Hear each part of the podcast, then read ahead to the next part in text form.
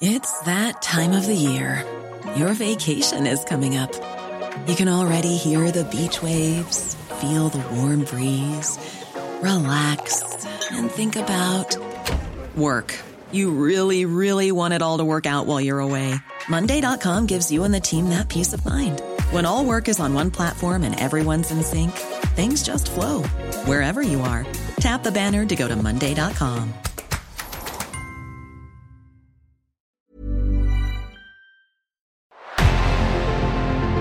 revenant à la lampe à huile, je ne crois pas au modèle Amish. But there is one more thing. Don't try to be too smart. Pay taxes when, when you have to pay taxes. Je ne peux pas répondre à, à votre question, Monsieur le Président, parce que je n'ai pas de monde connecté. And that was a big mistake, and I'm sorry. Welcome to the Cybertruck Unveil. Voilà, je suis localisé en Allemagne. Signaux faibles, le podcast de siècle digital qui décode l'actualité du numérique. Salut à toutes et à tous, on se retrouve pour un nouvel épisode de Signaux faibles en ce mardi 23 mai 2023. Et la première actualité, c'est Instagram qui serait sur le point de lancer une nouvelle application, un nouveau Twitter. Deuxième actualité, la guerre des puces se poursuit, la Chine réplique aux États-Unis en s'en prenant à Micron. Revenons du côté de Meta ensuite, le groupe serait en pourparlers avec Magic Leap pour mettre la main sur sa technologie de réalité augmentée. Et nous terminerons par un détour en Inde, Wistron quitte le pays, ou presque. Maintenant que vous connaissez le programme du jour, c'est parti avec la première actualité, un nouveau Twitter version méta. Encore un concurrent pour Twitter. Mais cette fois-ci, il pourrait être de taille. Selon Bloomberg, Instagram travaillerait actuellement sur une nouvelle application. Une application semblable à Twitter. L'objectif principal serait donc de venir concurrencer le réseau social d'Elon Musk. Des créateurs sélectionnés ont été informés du fonctionnement de l'application, provisoirement baptisée Barcelona. D'après certaines images qui ont fuité, elle ressemblerait à une version simplifiée de Twitter, comme un flux de chat classique. Son lancement pourrait se faire d'ici au mois de juin. Meta ajouterait ainsi un nouveau type de réseau social à sa panoplie qui compte déjà Facebook et Instagram. Pour le groupe américain, ça signifie encore bien d'autres choses, mais nous reviendrons dessus après. Avant, attardons-nous sur les conséquences pour Twitter. Le réseau social n'est pas au mieux de sa forme. Il perd de l'argent, beaucoup d'argent, tous les mois, une situation qui n'est pas arrangée par la fuite massive des annonceurs. Comme la plupart des plateformes sociales, Twitter dépend de la publicité pour la grande majorité de ses revenus. Problème, l'arrivée d'Elon Musk a fait fuir les annonceurs. Son comportement ainsi que la direction que prend la plateforme pose problème. Forcément, devant cette gestion pour le moins chaotique, Meta espère avec sa nouvelle application récupérer les déçus de Twitter. Alors Elon Musk tente bien de rassurer depuis quelques semaines, notamment avec la nomination de Linda Yaccarino au poste de PDG, bien connue des publicitaires, elle pourrait rassurer et faire revenir les annonceurs. Reste à voir si ça suffira. Il y a donc un espace, une grosse carte à jouer pour Meta. D'autant que ce ne sont pas les quelques concurrents de Twitter comme Mastodon ou Blue Sky qui lui font de l'ombre. Enfin, un réseau type Twitter représenterait un véritable virage pour Meta. Avec Facebook et Instagram, Meta mise historiquement sur des contenus très différents de l'instantanéité et des messages courts présents sur Twitter. Un changement d'ADN donc, mais pas que. Instagram a bien remarqué que les utilisateurs privilégient de plus en plus les messages privés plutôt que les publications privées ou publiques sous forme d'images. Cette nouvelle application serait alors une manière de répondre aux nouvelles pratiques des utilisateurs et donc de les garder. Des utilisateurs qui pourront publier des messages de 500 caractères maximum et des photos et des vidéos de 5 minutes maximum. Mais surtout, l'application serait élaborée sur une partie logicielle, un back-end décentralisé. Et Facebook et Instagram, ce sont un peu l'illustration parfaite des réseaux sociaux centralisés. Un virage qui, encore une fois, répond aux attentes des utilisateurs pour plus de liberté et de mainmise. Reste à voir comment cette nouvelle plateforme serait monétisée Peut-être qu'elle pourra là aussi conquérir les annonceurs déçus de Twitter. Pékin réplique à Washington et la guerre des semi-conducteurs continue. Nous en parlons régulièrement, les États-Unis et la Chine sont engagés dans ce qui s'apparente à une guerre technologique.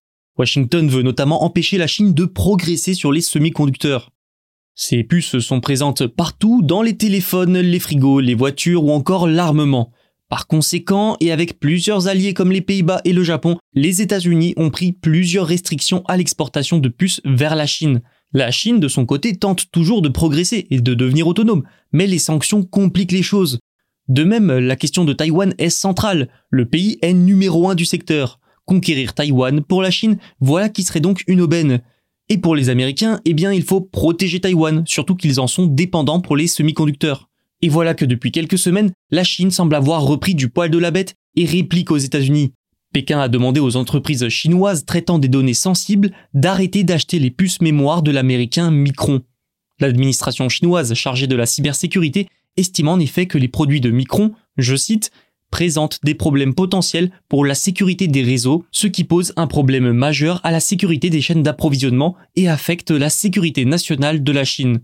Une décision qui fait suite à une enquête. Le 31 mars, la Chine avait annoncé l'ouverture d'une enquête contre le groupe américain, invoquant des enjeux de sécurité nationale, mais vous l'aurez compris, c'est surtout une réponse de l'Empire du Milieu aux Américains. Micron, c'est quand même le quatrième fabricant mondial de semi-conducteurs. Sa part de marché est de 20 à 25%. La société réalise 10,8% de son chiffre d'affaires en Chine. Toutefois, une grande part des produits Micron vendus en Chine seraient achetés par des fabricants étrangers, ce qui pourrait limiter l'impact de la décision de Pékin. Reste que cette décision pourrait avoir un effet boule de neige sur les chaînes d'approvisionnement chinoises. Les clients chinois de Micron chercheront à remplacer les puces américaines par des versions locales ou coréennes, mais les versions locales sont souvent de moins bonne qualité. Peut-être que tout ça poussera justement les entreprises chinoises à progresser plus rapidement. Reparlons de Meta, le groupe de Mark Zuckerberg. Pour garder une longueur d'avance dans la réalité augmentée, alors qu'Apple s'apprête notamment à sortir un casque dédié, Meta miserait sur Magic Leap. Selon les informations du Financial Times, le groupe et la startup seraient en pourparlers pour un partenariat pluriannuel sur des licences. Magic Leap produit notamment des composants optiques de haute technologie essentiels pour la réalité augmentée. Alors ce partenariat, ça ne serait pas pour produire un casque de réalité augmentée ensemble, non, ce serait plutôt pour que Magic Leap fournisse à Meta un accès prioritaire à certaines de ces technologies. Le partenariat pourrait également voir la startup aider Meta à fabriquer des appareils. Si le géant américain n'a pas répondu à ces informations, Magic Leap de son côté a déclaré au Financial Times que les partenariats devenaient, je cite, un secteur d'activité important et une opportunité croissante pour Magic Leap. Pour Meta, ce partenariat aurait en tout cas plusieurs avantages. Déjà, compte tenu de la puissance du groupe, il serait peu probable que les régulateurs le laissent racheter la startup. Ensuite, Meta est sous la pression des investisseurs. En se réorientant sur le métavers, l'entreprise a dépensé des dizaines de milliards de dollars, notamment dans son fameux Reality Labs. Problème, peu de retombées positives, beaucoup de moqueries et des résultats financiers en berne pour ne pas dire catastrophiques. Sans surprise, les investisseurs mettent de plus en plus la pression. Un partenariat avec Magic Leap donnerait plus de résultats concrets plus rapidement. Une urgence surtout quand on sait que des mastodontes comme Apple vont également investir le marché. Magic Leap a déjà sorti un casque, le Magic Leap 1, en 2018, mais ce fut un échec.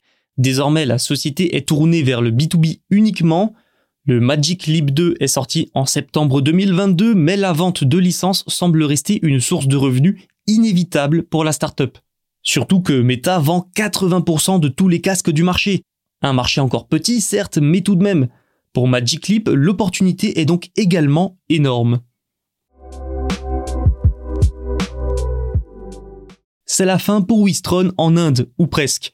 La société vend son unité d'assemblage d'iPhone au groupe Tata. Le géant indien mène pour sa part des essais pour fabriquer l'iPhone 15 et devenir ainsi l'un des principaux partenaires d'Apple. Pourtant, Wistron a été l'un des trois premiers sous-traitants d'Apple à assembler les iPhones en Inde dès 2017. Mais elle n'a pas réussi à étendre sa chaîne de production et à se développer suffisamment dans le pays. Ensuite, il y a la culture du travail indienne et les conditions de production. Et oui, en 2020, des violences ont éclaté dans une usine et les travailleurs demandaient des hausses de salaire et de meilleurs horaires. Un épisode qui a laissé des séquelles, la société a dû verser des dommages et intérêts et la marque à la pomme l'a mise de côté jusqu'à ce que les conditions s'améliorent.